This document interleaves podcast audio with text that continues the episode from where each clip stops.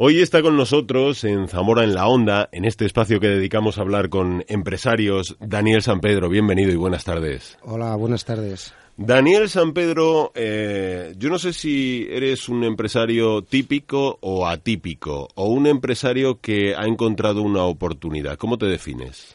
Mm, bueno, quizás, como tú bien has dicho, un atípico, porque no se dan muchos casos de como el mío, la verdad. Eh, pienso, ¿eh? Daniel San Pedro es ganadero eh, y es ingeniero técnico agrícola. Después de haber estado como ocho o nueve años... Sí, más o menos, sí, nueve años. Trabajando como ingeniero, ¿qué era lo que hacías?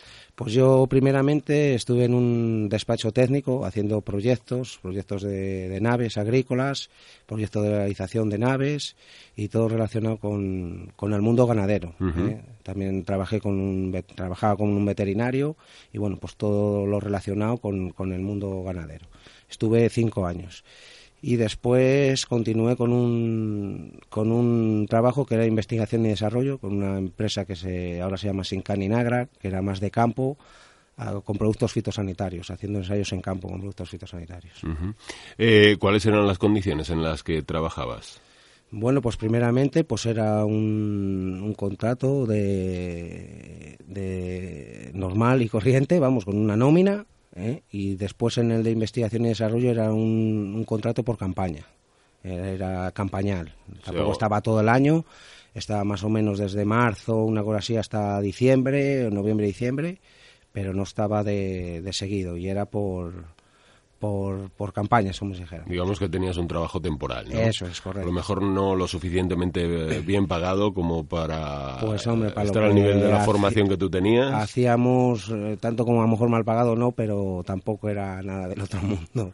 Y sobre todo esa inestabilidad laboral, ¿no? El hecho de no saber cuándo, hasta dónde. Exactamente, exactamente. Era un programa de investigación y desarrollo. Los programas estos de investigación y desarrollo, pues ya sabemos, son cuatro o seis años hasta que se cumplen, no hay fondos y cuando dejan de haber fondos, pues, pues se terminó. Y aunque Daniel tenías otras oportunidades laborales, tú consideraste en ese momento que tenías otra opción que poner en la balanza y que barajar, porque a lo mejor no te satisfacían lo suficiente.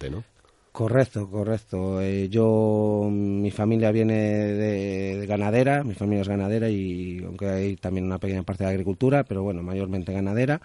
Entonces, claro, pues a mí se me ponía en la balanza si, si continuar con, con, ese, con esa empresa familiar o, seguir trabajando para otras empresas. Entonces yo me lo, me lo planteé, lo estudié, lo, me lo pensé y bueno, pues al final decidí continuar con, el negocio familiar que estoy en día, hoy, en día.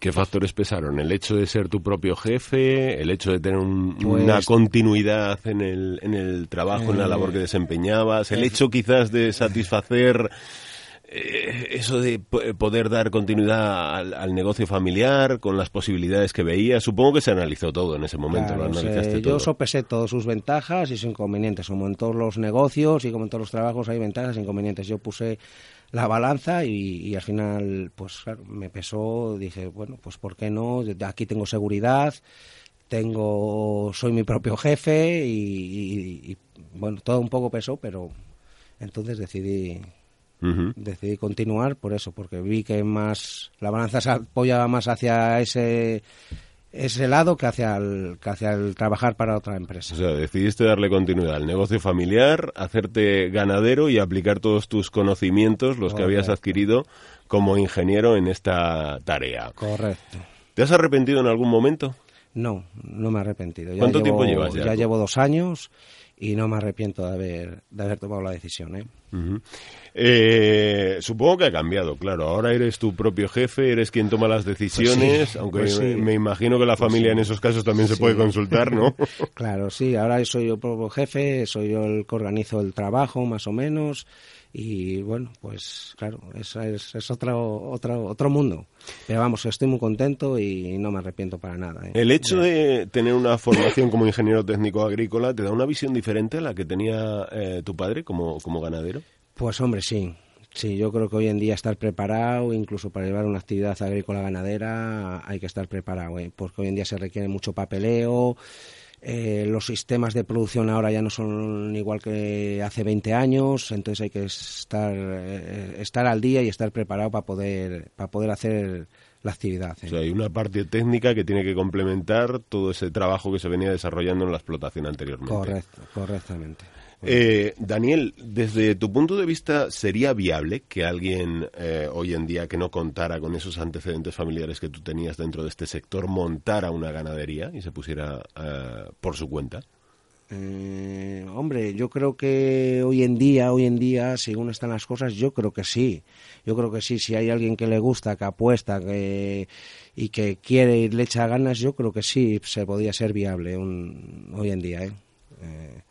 En mi caso, yo hablo por mí. Eh, el, yo el, sector es el sector ovino.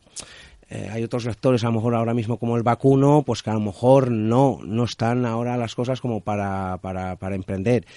Pero bueno, en el sector ovino, que yo soy el que conozco más y en el que me he emprendido, yo creo que hoy en día sí se podría, se podría seguir. Eh, en, este tiempo en el que has desarrollado tu tarea como ganadero, como empresario, eh, ¿cuáles son los retos más difíciles que has tenido que ir superando?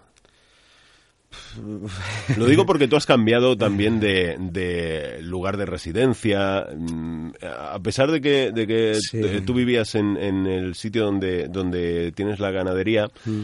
eh, estabas acostumbrado a moverte en otros lugares. Eh, ¿Eso ha sido quizás lo más complicado o no? Hombre, no, porque yo la verdad es que he estado muy relacionado. Aunque yo he trabajado fuera, siempre he estado muy relacionado con. Como mi familia tenía ganado, yo siempre les ayudaba los fines de semana, cuando estaba estudiando y no me ha costado, la verdad es que a mí no me ha costado adaptarme ni en cambio de residencia ni porque estaba muy, muy ligado a, la actividad. Entonces, no me ha costado, sinceramente, el adaptarme y el, Dices que el sector eh, ovino eh, está funcionando bien en este momento. Yo creo que lo dice todo el sector ahora mismo. ¿Qué expectativas de futuro le ves? Sí, a día de hoy, gracias a Dios, después de unos años bastante ajustados, porque hemos pasado aquí atrás unos años malos, quizá llevamos ya un par de ellos ya, pues, pues lo que se cabía esperar, que, estuvieran, pues, como, como están.